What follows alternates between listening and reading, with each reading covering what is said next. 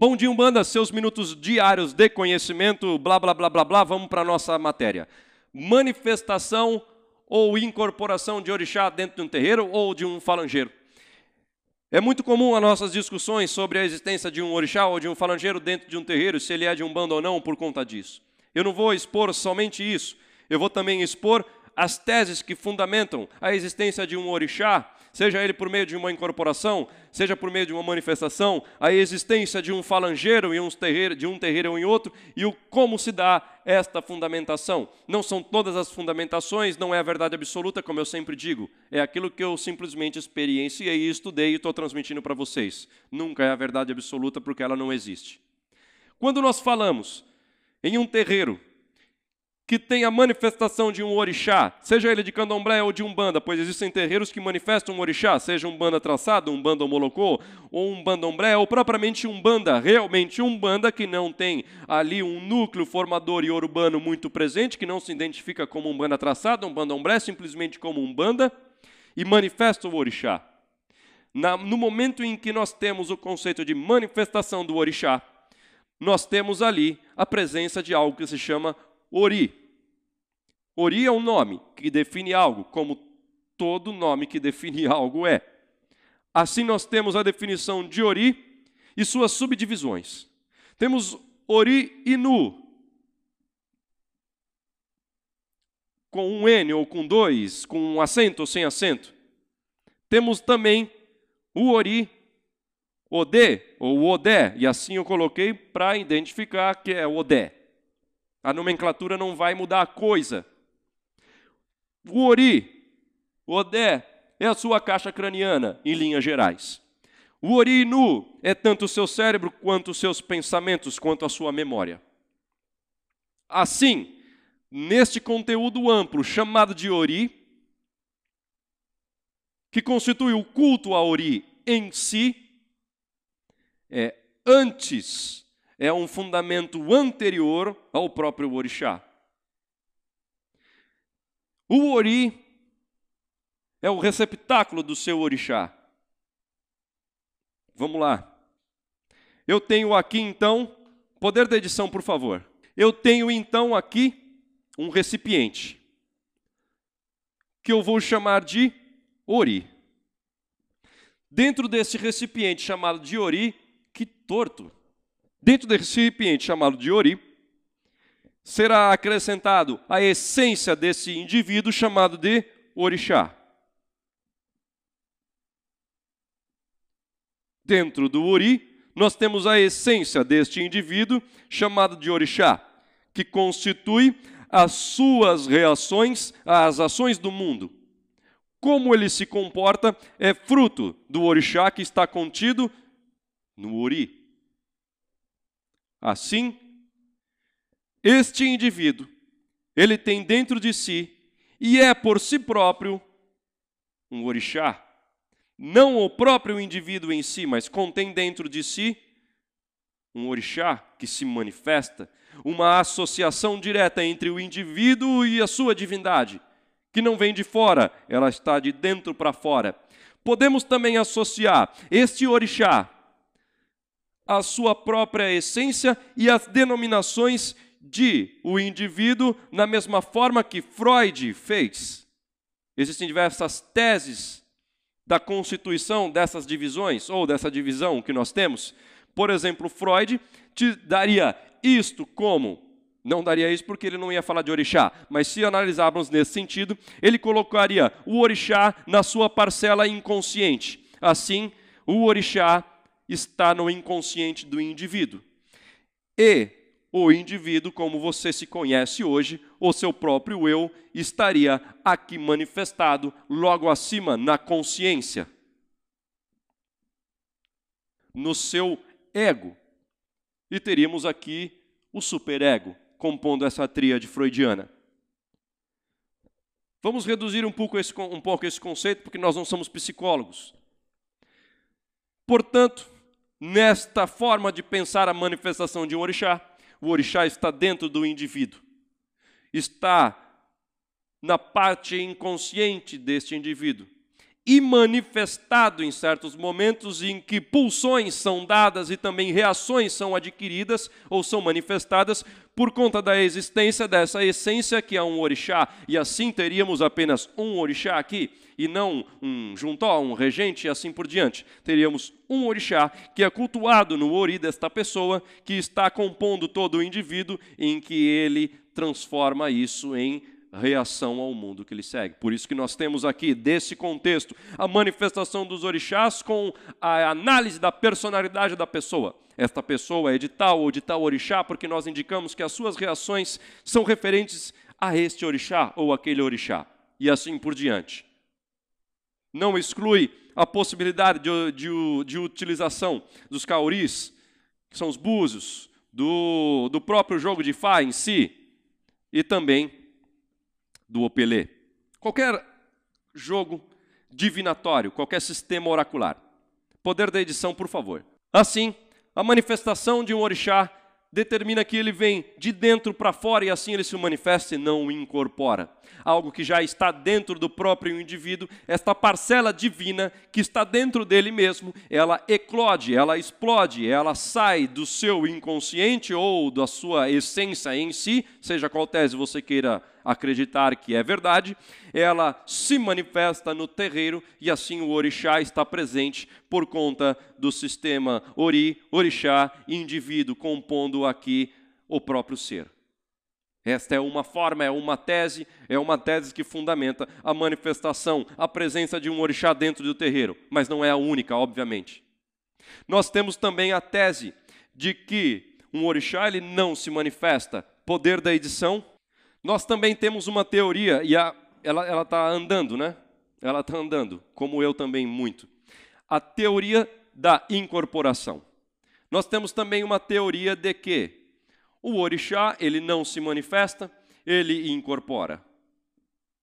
Logo, se ele não se manifesta, ele incorpora, nós temos algo que vem de fora.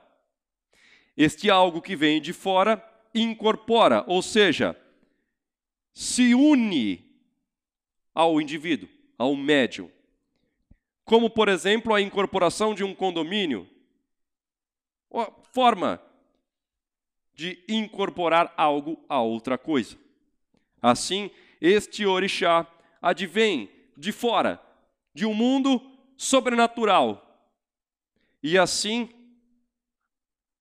linka-se Pode falar linkar? É.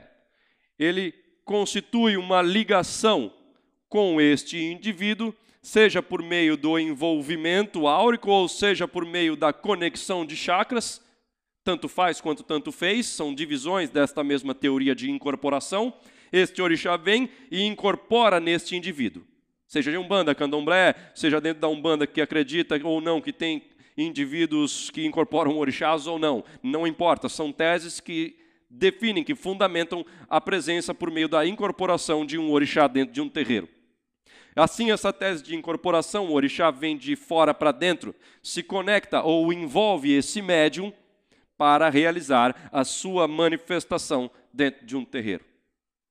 Assim, se nós temos duas teses aqui que advêm desta, que é a da incorporação, nós temos que um orixá, uma força da natureza, para poder incorporar em um médium, ela também acaba se dividindo.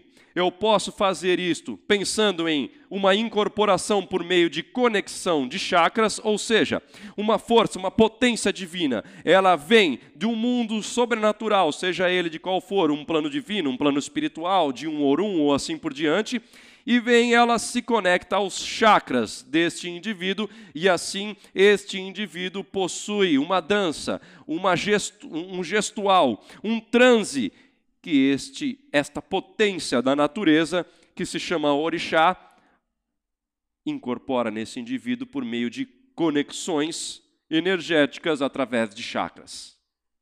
Esta não é a única tese. A outra tese que subdivide a teoria da incorporação de um orixá, já vamos falar dos falangeiros, é que o orixá ele não se conecta para a incorporação. O orixá ele envolve o seu médium por ser uma potência divina, em um sistema diminuto de sua potência, caso contrário, destruiria esse indivíduo. E assim, esta potência divina envolve este médium em todo o seu campo áurico, e assim ele possui reações que são traduzidas por conta do seu mediunismo, da sua mediunidade, traduzindo isso em reações como danças, como um transe, como tudo aquilo que nós encontramos em um orixá quando manifestado ou incorporado dentro de um terreiro. Conexão e envolvimento. Em qualquer uma destas teses, este orixá irá se adequar Vamos colocar aqui um orixá assim, amorfo, como uma energia reinante, é uma das teses, pode ser que ele seja individualizado, é a próxima. Ele tem aqui, através desta força, uma adequação ao plano em que este indivíduo se encontra e a sua energia diminuída e adequada a este sistema em que esse indivíduo está inserido e assim atua de forma a conectar ou envolver. Teses que subdividem essa tese maior da incorporação. Aqui, nós também temos uma outra subdivisão. E se você pensou que ele clicaria nesse, tempo, nesse vídeo e eu te daria respostas para o sentido da vida, para a incorporação, para a manifestação, você não vai encontrar isso. Na verdade, você não encontra praticamente nenhum dos meus vídeos porque essa não é a minha proposta. Eu não vou fazer com que você acredite em algo. Eu não vou fazer com que você tenha uma resposta definitiva aos problemas que você encontra na sua vida. Isto é um problema que você precisa resolver. É fundamentação que você deve ter na sua vida. Assim, ainda dentro do sistema que fundamenta uma incorporação de um orixá em um terreiro, também temos que um orixá ele pode vir em sua potência, como realmente um orixá é, advindo da própria natureza, ou ele pode simplesmente ser constituído por um orixá que chamamos de intermediário, ou que essa tese chama de intermediário. Como assim? Dentro desta tese, existe hierarquia de orixá. Por exemplo, eu não digo que é verdade ou não, eu estou te apresentando a tese. Por exemplo, temos uns orixás que constituíram aqui os orixás, formadores, fundadores de todo o cosmos, de todo o universo. Esses orixás, por serem uma potência do próprio Deus manifestado fora de si mesmo, são conceitos de uma tese, tá? É, é, precisa praticar esse tipo de, de, de, de fundamentação para poder compreender, como qualquer outro tipo de umbanda, qualquer como outro tipo de escola, seja ela filosófica, umbandista, religiosa, científica, que seja. Aqui ele se subdivide em um orixás que formaram o universo, e também estes se subdividem em diversos planos até chegar a um plano planetário, e também com subdivisões em outras dimensões, até chegar a um sistema que é a intermediação deste indivíduo com os orixás o contato deste indivíduo com uma força chamada de orixás não é com a sua potência original, e sim com as suas subdivisões intermediárias, através de uma composição de sete, nove, trezentos mil planos que seja.